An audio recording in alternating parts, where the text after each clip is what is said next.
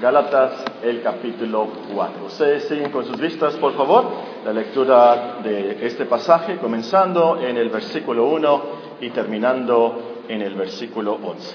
Gálatas, capítulo 4, versículo 1 al versículo 11. Pero también digo, entre tanto que el heredero es niño, en nada difiere del esclavo, aunque es señor de todo sino que está bajo tutores y curadores hasta el tiempo señalado por el Padre. Así también nosotros, cuando éramos niños, estábamos en esclavitud bajo los rudimentos del mundo. Pero cuando vino el cumplimiento del tiempo, Dios envió a su Hijo, nacido de mujer y nacido bajo la ley, para que redimiese a los que estaban bajo la ley, a fin de que recibiésemos la adopción de hijos.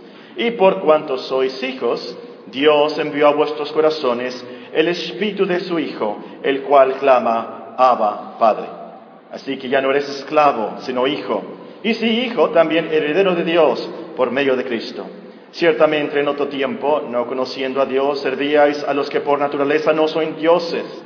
Mas ahora, conociendo a Dios, o más bien siendo conocidos por Dios, ¿cómo es que os volvéis de nuevo a los débiles y pobres rudamentos a los cuales os queréis volver a esclavizar? Los días, guardáis los días, los meses, los tiempos y los años. Me temo de vosotros que haya trabajado en vano con vosotros. El primer emperador romano fue un hombre llamado César Augusto. César Augusto. Pero realmente e-, ese no era su nombre. Su nombre era Octavio. Cambió su nombre cuando fue adoptado por el famoso Julio César. Él venía de una familia relativamente pobre, modesta, y, no quería que los demás reconocieran que él era Octavio. Pero qué honor, qué cambio tan radical. de una familia modesta llegó a ser el gran emperador de Roma, de Italia, pero de todo el imperio romano. Una posición política a la que llegó, ayudado por supuesto por la herencia de Julio César. Eh, le dejó esa herencia eh, al adoptarlo en su testamento, curiosamente, después de haber muerto. Ahora, como cristianos nosotros tenemos un privilegio más grande, un cambio más radical. Nosotros éramos hijos del diablo, como veíamos la semana pasada, hijos de ira, hijos de desobediencia, nos dice en Efesios 2, pero fuimos adoptados por Dios. ¡Qué privilegio! ¡Qué bendición! Más que los emperadores romanos, nosotros tenemos qué privilegios de parte de Dios, somos sus hijos, somos herederos de Dios. Nos dice el pasaje de Romanos 8 que estamos estudiando coherederos con Cristo. Romanos capítulo 8, versículo 15 nos habla de esto también, siguiendo con nuestros estudios de esta porción maravillosa de Romanos 8, donde nos habla de este tema de la adopción de Dios. Ahora nos toca el versículo 15, donde el apóstol nos enseña, Romanos capítulo 8 y versículo 15, pues no habéis recibido el espíritu de esclavitud para estar otra vez en temor, sino que habéis recibido el espíritu de adopción por el cual clamamos Abba Padre. Eso que vamos a estudiar palabra por palabra, frase por frase, un versículo importante.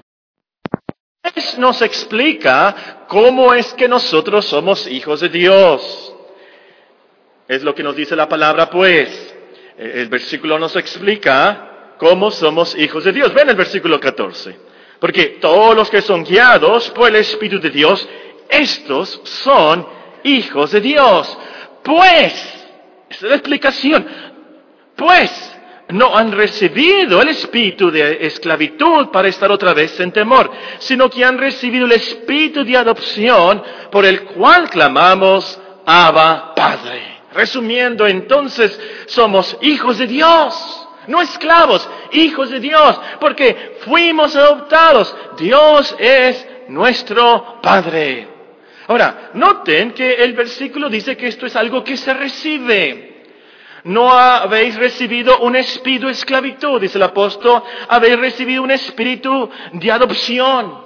Entonces, no compramos nuestra adopción. No es que ganemos méritos para ser adoptados por Dios y nos portamos bien y hacemos algo y, cumplimos con algo en la juventud y, cumplimos con algo como adultos y cumplimos con algo como ancianos. Entonces, merecemos de alguna manera ser adoptados por Dios. Al final, no, no, no, no. Eso es algo que recibimos. E, es un regalo, e, es un don de Dios, es algo que Dios nos da. Entonces, Dios lo da a quien Él quiere. Es de Dios, es según su propósito. Como dice en Efesios 1.5, ya lo leímos.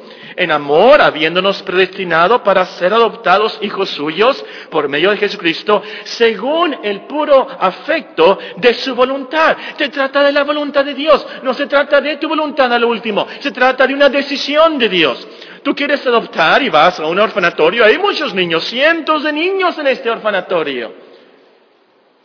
Tú eres el que vas a decidir entonces a cuál de todos ellos tú vas a adoptar. Es tu voluntad, es tu decisión. Y así en la salvación, Dios es quien decide a quién adoptar, según el puro afecto de su voluntad. ¿Y cuál fue su voluntad? Bueno, eh, ¿Fue su voluntad acaso que solo aquellos que tuvieran un coeficiente de inteligencia de más de 150 fueran adoptados? ¿Que solo los más eruditos, los más super sabios fueran adoptados? No, no, no, no. ¿Que solo los más talentosos, los más creativos, eh, eh, los más generosos, los más buenos de los hombres recibieran este espíritu de adopción? No, no, no, no, no, no, no. ¿Cuál fue su voluntad? Dios adoptó a enfermos del corazón. Dios adoptó a hombres y mujeres pobres, necios, débiles. Él adoptó a viciosos. Él adoptó a prostitutas. Él adoptó a personas como los publicanos, inmorales, mentirosos. Él adoptó a hombres perversos. A ellos les dio el espíritu de adopción y los regeneró haciéndolos nuevas criaturas. Vean conmigo 1 Corintios 6, uno de mis versículos favoritos, un pasaje que, me gusta leer y volver a leer desde el púlpito, especialmente porque da mucha esperanza y da mucha esperanza a todos los hombres, por más malos que sean. Vea a las personas a las cuales Dios adoptó, es de este tipo de personas, de esta clase de personas.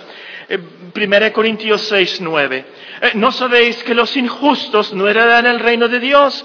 No erréis, ni los fornicarios, ni los idólatras, ni los adúlteros, ni los afeminados, ni los que se echan con varones, ni los ladrones, ni los avariciosos, ni los borrachos, ni los maldicientes, ni los estafadores heredan el reino de Dios. Y esto erais algunos. Qué precioso esto esto erais alguno, mas ya habéis sido lavados, ya habéis sido santificados, ya habéis sido justificados. Y podríamos agregar, ya habéis sido adoptados en el nombre del Señor Jesús y por el Espíritu de nuestro Dios.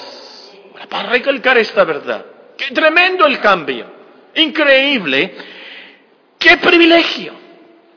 El apóstol les dice a los romanos en nuestro texto, eh, no recibieron el espíritu de esclavitud para estar otra vez en temor, había recibido el espíritu de adopción. Así tan grande es el cambio. Eh, les dice, no son esclavos, ahora son hijos de Dios. Ustedes que antes eran así. Ahora, a los que leyeron por primera vez, que escucharon por primera vez el libro de Romanos, eh, entendieron muy bien lo que el apóstol decía aquí. Y los hermanos de la iglesia en Roma comprendieron muy bien de qué estaba hablando el apóstol Pablo, pero ahora no. No tenemos esclavos como en ese tiempo. Eh, en ese tiempo había muchísimos esclavos. De hecho, el 40% de los italianos de ese tiempo eran esclavos. Creo que alguna vez leí también en Roma en ese tiempo, la mayoría de los hombres eran esclavos. Ahora, como leemos en Galatas capítulo 4, hay una gran diferencia entre el esclavo y el hijo. El hijo es el heredero, dice en Galatas. Y el punto del apóstol aquí es que no recibimos un espíritu de esclavitud para vivir con temor, para vivir con miedo. Es muy diferente a eso el apóstol dice. El esclavo siempre temía que lo fueran a azotar por cualquier cosa. Tenía mucho miedo aún de morir. El amo lo podía matar. Era su propiedad. Lo podía azotar por cualquier cosa. Ahora, aplicándolo eh, el apóstol Pablo, especialmente Galatas nos habla de esto, eh, podemos pensar en el temor de los que estaban, eh, que estábamos cuando estábamos bajo la ley. Estamos en un espíritu de esclavitud. La ley era la ama, la patrona, el ama que nada más nos daba órdenes, nos prohibía montones de prohibiciones. Tú haces esto, haz esto, haz esto, tienes que hacer esto, y si no lo haces, te castigo. Si no lo haces a la perfección, la muerte. Teníamos mucho miedo por los mandamientos de Dios, las prohibiciones de Dios. Aún como nos explica Pablo en Romanos 2, los que no tenían la ley de Moisés, tenían la ley de, Dios escrita en sus conciencias. Y nos causaba temor, nos causaba pavor, los remordimientos eh, causaban pesadillas, eh, esos sentimientos de culpabilidad nos esclavizaban. Así, un hombre sin Cristo siempre anda paranoico, tiene mucho miedo, mucho temor de la muerte. Eh, su conciencia le ataca con remordimientos, con presentimientos de lo que le va a pasar. Y aunque los hombres lo niegan, aunque tú lo negaras esta tarde, ¿realmente tienes mucho miedo a morir? Sin Cristo tienes mucho temor a la muerte. Por eso la gente le tiene tanto miedo al cáncer. No es tanto el cáncer en sí, la enfermedad en sí, pero es el temor a la muerte. El cáncer como es, una, como una sentencia a muerte. ¿Y por qué temen la muerte? Temen la muerte por la carga de sus pecados. Saben que Dios existe. Su conciencia les dice, hay una majestad, hay un ser divino, hay alguien que nos hizo. Y no están listos para el juicio venidero, ese es el gran problema. No están listos para la eternidad, no están listos para qué les va a pasar después del cementerio, el ataúd. No saben qué les va a pasar y por eso tienen ese temor a la muerte. Pero como seguidores de Cristo, los que hemos creído el Evangelio, no tenemos ese espíritu de esclavitud. El apóstol nos dice que hemos recibido el espíritu de adopción por el cual clamamos a Dios, Abba Padre. ¡Qué gran diferencia! Ahora, antes de estudiar esta frase, un comentario técnico. ¿Cuándo escribieron el Nuevo Testamento por primera vez? Los, los escritos, los manuscritos originales en griego. No sé si ustedes sabían lo escribieron todo en mayúsculas. Todas las letras en mayúsculas. De hecho, todas las palabras juntas. No había separaciones, no había puntos, no había comas.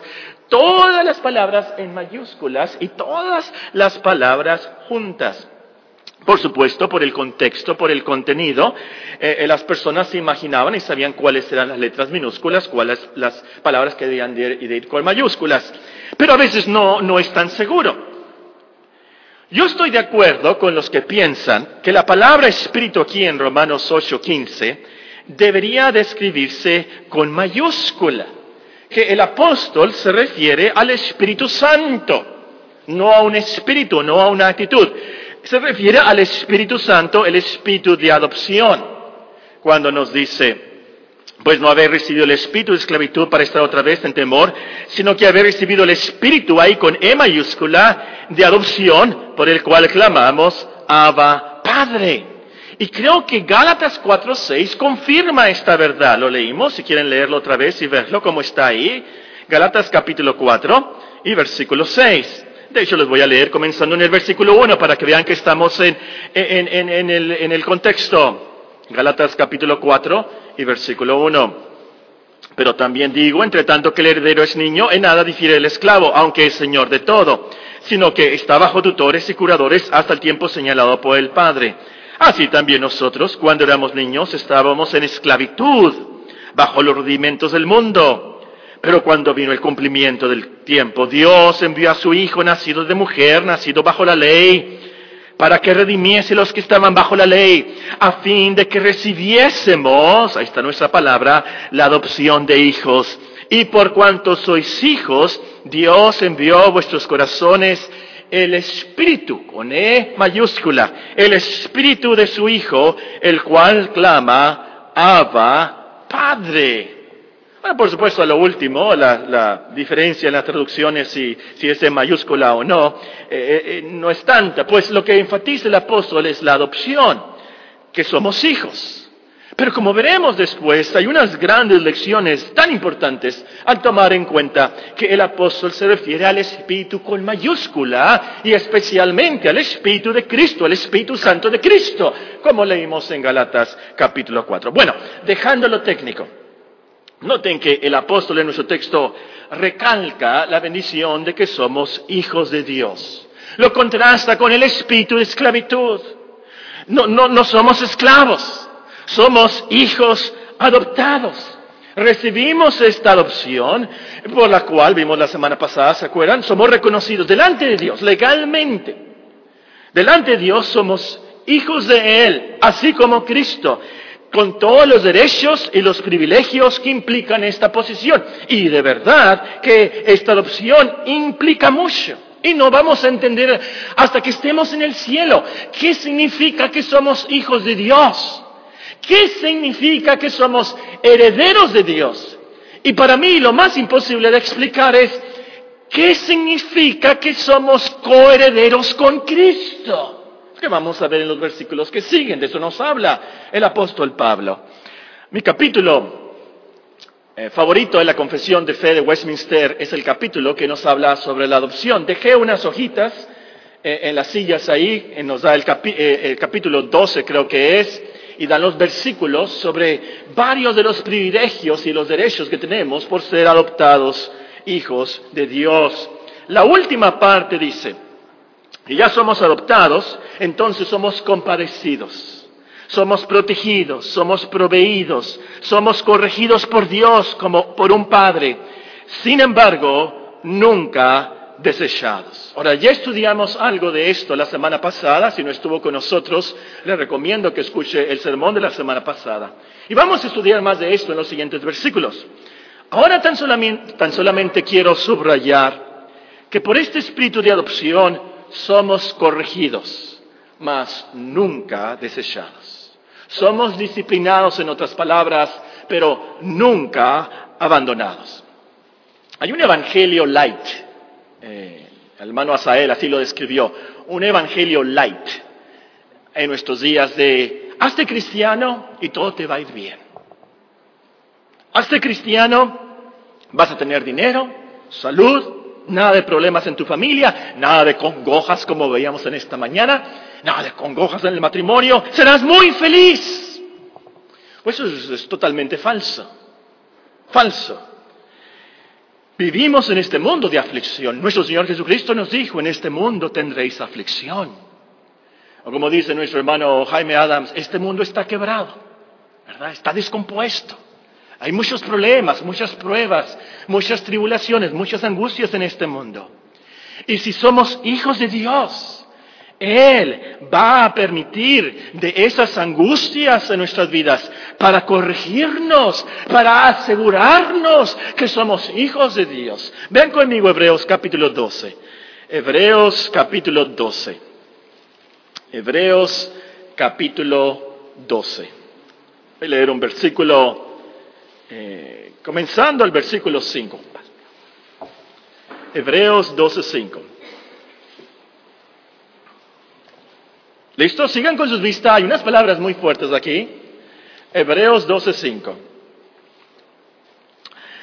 Y habéis ya olvidado la exhortación que como a hijos se os dirige diciendo, Hijo mío, no menosprecies la disciplina del Señor, ni desmayes cuando eres reprendido por Él, porque el Señor al que ama disciplina y azota a todo aquel que recibe por hijo. Azota azota. Qué fuerte esa palabra. Si soportáis la disciplina, Dios os trata como a hijos. Porque, ¿qué hijo es aquel a quien el Padre no disciplina? Pero si se os deja sin disciplina, de la cual todos han sido participantes, entonces sois bastardos y no hijos. Por otra parte, tuvimos a nuestros padres terrenales que nos disciplinaban y los venerábamos. ¿por qué no obedeceremos mucho mejor al Padre de los Espíritus y viviremos? Y aquellos ciertamente por pocos días nos disciplinaban como a ellos les parecía, pero este para lo que nos es provechoso, para que participemos de su santidad. Es verdad que ninguna disciplina al presente parece ser causa de gozo, sino de tristeza. Pero después de, da fruto apacible de justicia a los que en ella han sido ejercitados. Entonces, por esas angustias, por esas enfermedades, por esos accidentes, nosotros tal vez pensemos, Dios no es bueno. Yo no soy hijo de Dios. Imposible, ¿por qué me pasan estas cosas? Dios me ha abandonado. Pero es todo lo contrario. Porque somos hijos de Dios. Porque hemos sido adoptados. Él nos corrige. Él nos azota. Él nos disciplina. Cuando estábamos pasando por la gran tribulación de la enfermedad de mi hijo Paco, Paquito, este pasaje fue uno de los que más me fortaleció. No lo van a creer, pero estos versículos fueron los que Dios usó para darme más gracia, más paciencia durante esta tribulación. Yo pensaba y, volvía a aferrarme a la verdad, esto significa que Dios me ama, que yo soy su hijo. Esta prueba, piensa tú por lo que estás pasando en tu familia, en lo más profundo de tu alma como cristiano. Esto no significa que Dios no existe. Esto no significa que Dios no es bueno. Esto no significa que yo no soy hijo de Dios. Todo lo contrario. Esto significa que Dios me ama. Esto significa que Dios me está corrigiendo para que sea un mejor hijo. Esto significa que Dios me ama. Él nunca me va a abandonar. Creo que ya les comenté, uno de los problemas diplomáticos entre Rusia y Estados Unidos es el caso de los niños adoptados niños adoptados por los norteamericanos. Los rusos no adoptan norteamericanos, pero los norteamericanos sí adoptan rusos. El caso es que hubo una señora que adoptó a un niño ruso, pero el niño ya en Estados Unidos era tan desobediente, tan rebelde, que la señora decidió devolverlo a Rusia. Le compró un boleto de avión, lo puso en el avión a él solo y lo mandó a Moscú. Y se creó un gran problema diplomático o cuando Dios nos adoptó, Él sabía cómo íbamos a ser. Qué tan débiles y qué tan rebeldes y qué tan desobedientes seríamos, aún como cristianos. Él sabía todo de nosotros, todas nuestras tendencias, todos nuestros pecados secretos, todas nuestras fallas. Pero como buen Padre, Él nos ayuda con nuestras debilidades. Él tiene mucha compasión de nosotros, como dice el Salmo 103, se compadece de nosotros recordando que somos polvo. Él nunca, nunca nos devuelve. Él nunca, nunca nos desecha. Aunque nosotros seamos infieles, Él permanece fiel. Y también hay que pensar aquí, que nunca nos desecha lo último, nunca nos devuelve, porque el mismo espíritu de adopción nos cambia, nos transforma. Si nosotros adoptamos a un niño, no le podemos cambiar la genética. No podemos cambiar sus antecedentes, no le podemos cambiar el corazón, pero Dios sí. Dios puede cambiar el corazón, Dios puede cambiar la voluntad. Y las buenas noticias del Evangelio son que ya que somos hijos de Dios, Dios nos transforma por su gracia, con mucha compasión, con mucha paciencia, nos transforma, comenzando con esa regeneración que cambia nuestra voluntad y cambia nuestro corazón para que seamos a la imagen de Cristo. Ahora, parte de esa transformación es que ahora queremos orar Queremos clamar a Dios. Y de eso se trata la última parte de nuestro versículo. Vean los Romanos 8:15. Pues no habéis recibido el espíritu de esclavitud para estar otra vez en temor, sino que habéis recibido el espíritu de adopción por el cual clamamos, Abba Padre. Yo no vi el Super Bowl. No vi el Super Bowl. Vi la última jugada esa jugada tan tremenda, ¿verdad? Lo que pasó. Si no saben qué pasó, le preguntan al hermano Orozco. No vi el Super Bowl, pero después, la semana, el día, dos días después, vi algunos de los anuncios que pasaron en el Super Bowl. En Estados Unidos, los anuncios de la televisión del Super Bowl son tan competitivos o más que el juego en sí. El caso es que vi un anuncio de los Doritos, de las papitas, los Doritos. En el anuncio sale así como una familia en un picnic y un bebé sentado e, en su silla de bebé comiendo ahí. Y sale que el bebé está aprendiendo a hablar y dice su primera palabra. El papá, muy emocionado, lo escucha y cree escuchar da, da, da, da, da, da, da, da, da. Y todo, la primera palabra de mi hijo. Y se acercan todos. Y, y resulta que se da cuenta que la primera palabra del bebé era Doritos. ¿Cuándo nacemos de Dios? Cuando Dios nos adopta, lo primero que hacemos, intuitivamente, automáticamente, clamamos, Abba, Padre. El mundo, los que no son de Cristo, sus primeras palabras son Doritos tal vez, o dinero, dinero, fama, placer. Esas son sus palabras.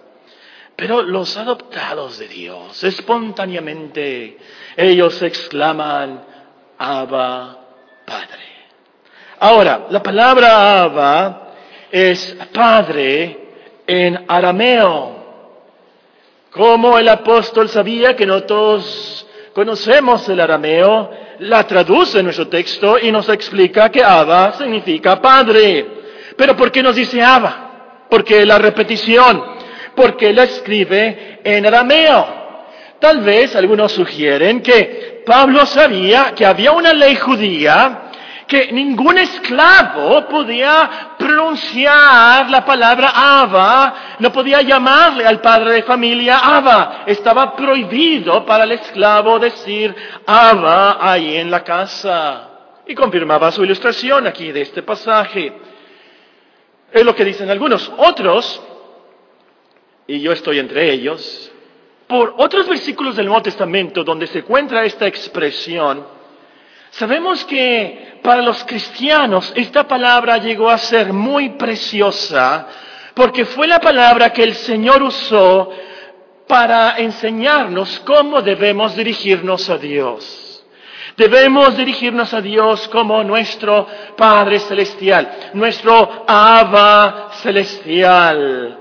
El Señor Jesucristo, su lenguaje materno, el, el arameo. Y él usó esta palabra cuando oraba. Y, esta palabra conota una relación especial, un amor especial, un afecto filial especial, una gran confianza para con nuestro Dios. No es como, oye viejo, ¿verdad? O, oye jefe. No, no, no, no, no. Es, papá. E, es esa confianza de acercarnos a nuestro Padre y, dirigirnos con toda libertad con Él. Los cristianos no vemos a Dios como un juez estricto. Nosotros vemos a Dios como nuestro Padre, un Padre muy compasivo y tenemos toda la confianza de acercarnos a Él. Para mí lo más especial de esta expresión es que es la palabra que usó el Señor en Getsemaní. Abba, Padre si es posible, aparta de mí esta copa, mas no lo que yo quiero, sino lo que tú. Por así decirlo, esta palabra nos apunta a la cruz. Es por la cruz, de hecho, por Cristo, que podemos decir, Abba, Padre lo que nos enseña nuestro versículo. Vamos a terminar con unas lecciones para nuestras vidas diarias. La primera, hermanos y amigos, los creyentes somos radicalmente diferentes. Tenemos otro espíritu. Lo notamos claramente en nuestro texto. No tenemos ese espíritu de esclavitud, tenemos el espíritu de adopción. Pero vean también 1 Corintios 2.12. 1 Corintios capítulo 2 y versículo 12.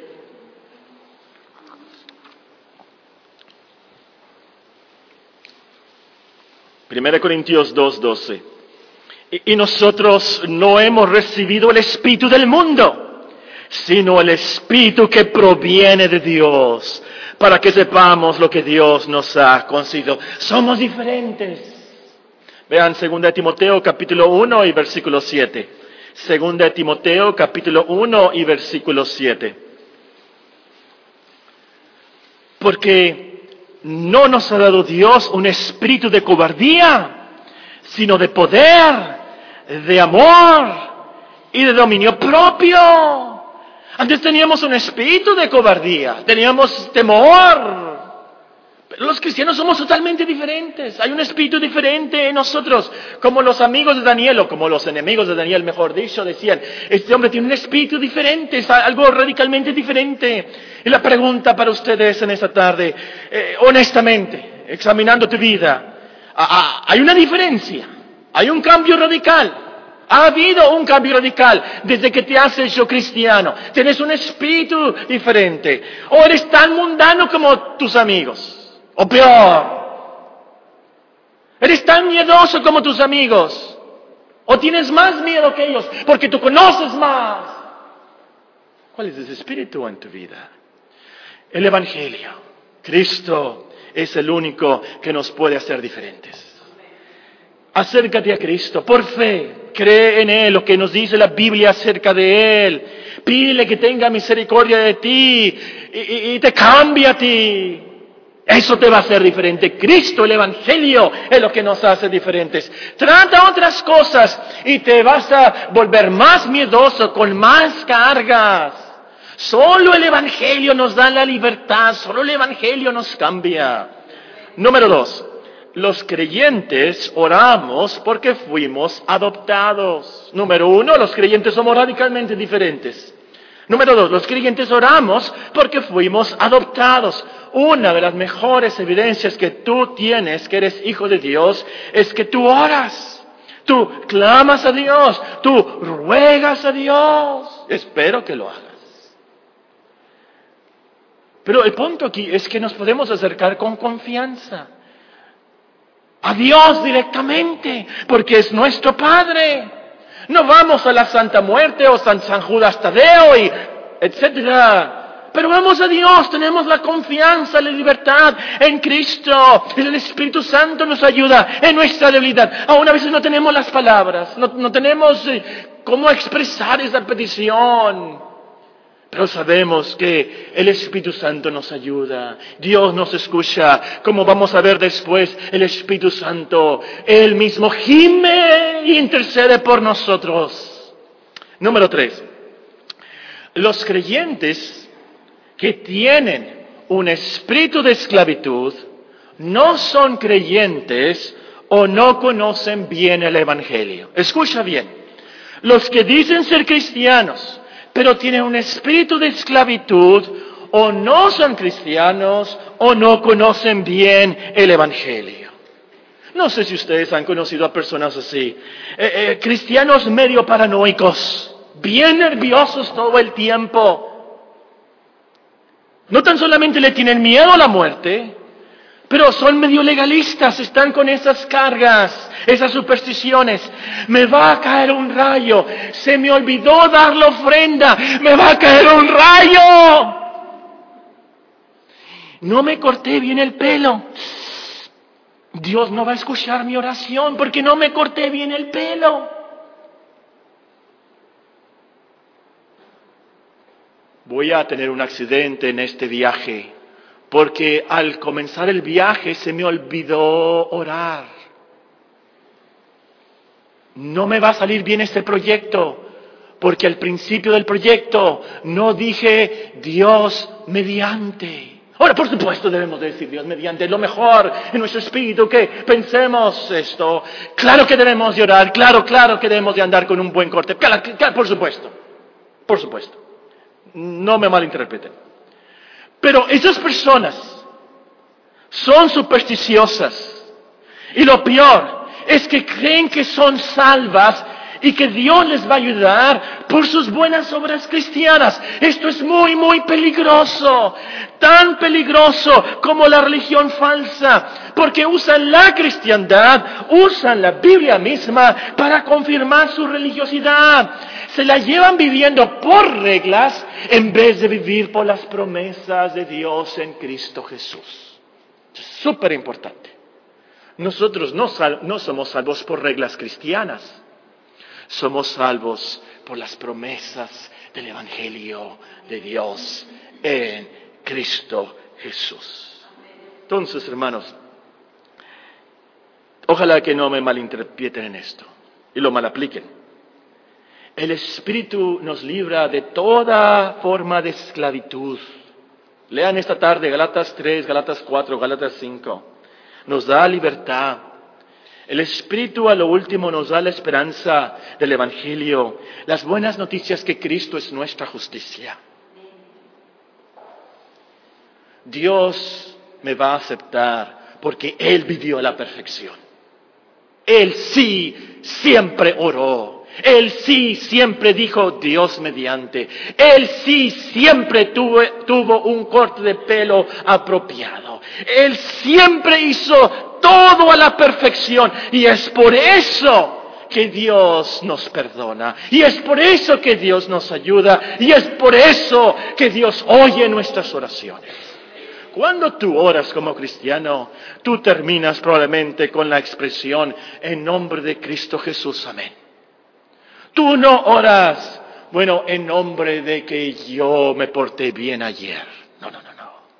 En nombre de que yo cumplí y asistí a la iglesia. Yo estoy cumpliendo con el programa de lecturas. En nombre de mis logros. No, no, no, no, no, no, no, no. Es en nombre de Cristo Jesús.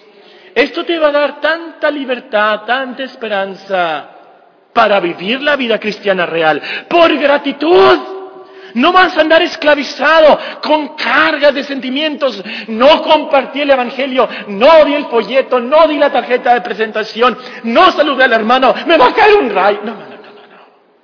Si así fuera, todos estuviéramos en lo más profundo del infierno. Pero es por Cristo, su justicia, su perfección. Aquel cristiano que todavía está viviendo en esclavitud, no es cristiano o no conoce bien el Evangelio. En penúltimo lugar, es por Cristo que somos librados del temor de la muerte. Hebreos capítulo 2 nos explica esto. Hebreos 2, y tan solamente lo, voy a leer, ya sé que se acabó, el tiempo, tan solamente lo voy a leer y noten las lecciones. Hebreos capítulo 2 y versículo 14. Hebreos 2, 14. Aquí nos explica ¿Por qué se hizo Cristo humano? ¿Por qué tenía que ser hombre como nosotros? ¿Por qué la Navidad? Hebreos 2.14.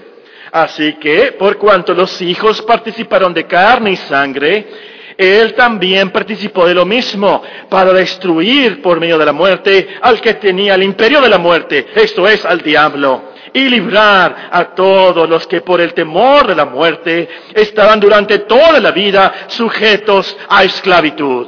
Porque ciertamente no socorrió a los ángeles, sino que socorrió a la descendencia de Abraham, por lo cual debería ser en todo semejante a sus hermanos, para venir a ser misericordioso y fiel sumo sacerdote en lo que a Dios se refiere, para expiar los pecados del pueblo, pues en cuanto él mismo padeció siendo tentado, es poderoso para socorrer a los que son tentados.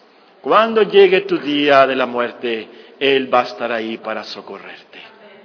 En último lugar, es por Cristo que fuimos adoptados. Es por Cristo que fuimos adoptados. Lo, leímos en Galatas y quiero leerlo otra vez en Efesios, el capítulo 1, nos dice el apóstol, según nos escogió, Galatas, perdón, Efesios 1.4, según nos escogió en Él antes de la fundación del mundo, para que fuésemos santos y sin mancha delante de Él, en amor, habiéndonos predestinado para ser adoptados hijos suyos por medio de Jesucristo, según el puro afecto de su voluntad.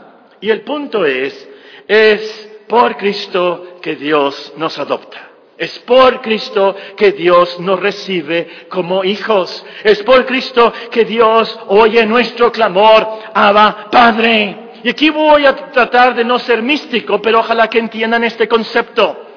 Es por Cristo en nosotros que Dios nos reconoce como hijos, porque Él es hijo. Él es el hijo es su Hijo en nosotros.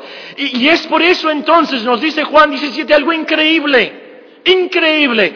Cristo nos dice que Dios nos ama así como Dios ama a Cristo. Esto es increíble. ¿Por qué? Porque somos hijos de Dios en Cristo. Ahora, si esto no te emociona espiritualmente y te vuelves pentecostal, no sé qué lo va a hacer. Esto es increíble. Qué glorioso pensamiento.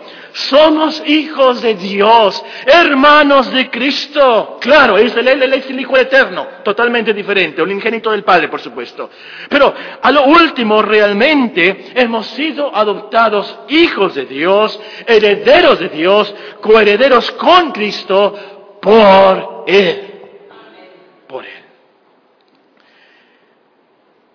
Como cristianos nos debemos gozar mucho que nuestros pecados han sido perdonados. Es algo tremendo. Es algo de mucha paz poder acostarnos y dormir sin remordimientos, mucha paz en nuestra conciencia, sabiendo que todas esas cosas tan feas que hicimos en la niñez, todas esas desobediencias y rebeldías de la juventud, todas esas fornicaciones, todo, todo, todo, Dios los ha perdonado, totalmente nos ha perdonado y lo ha olvidado y lo ha enterrado en lo más profundo del mar. Eso es maravilloso. Pero hermanos, la cristiandad es más. La cristiandad es más que eso. La cristiandad es que tenemos paz para con Dios, que somos hijos de Dios. Capta esta verdad y va a revolucionar tu vida de la cristiandad, porque vas a vivir con mucha esperanza para todo lo que te pasa en la vida y más allá de la muerte. Oremos. Nuestro gran Dios y Salvador Jesucristo, te damos gracias por el espíritu de adopción, quien ya no estamos bajo esclavitud a los rudimentos de este mundo, a las leyes, pero ahora podemos vivir en Cristo. Y por esa gratitud lo adoramos, te obedecemos, te seguimos. Esta tarde, Señor, inyecta estas verdades a nuestros corazones, danos esperanza, especialmente a los que están alejados de Dios, a, los que todavía no creen en ti. Oh Señor, ten misericordia, regenéralos, transfórmalos aún en este día. Muéstranos tu gloria salvando a tu pueblo. Esta semana, anímanos, motívanos, aun con estas lecciones. Te pedimos, Señor, que vivamos para tu gloria. En Cristo Jesús. Amén.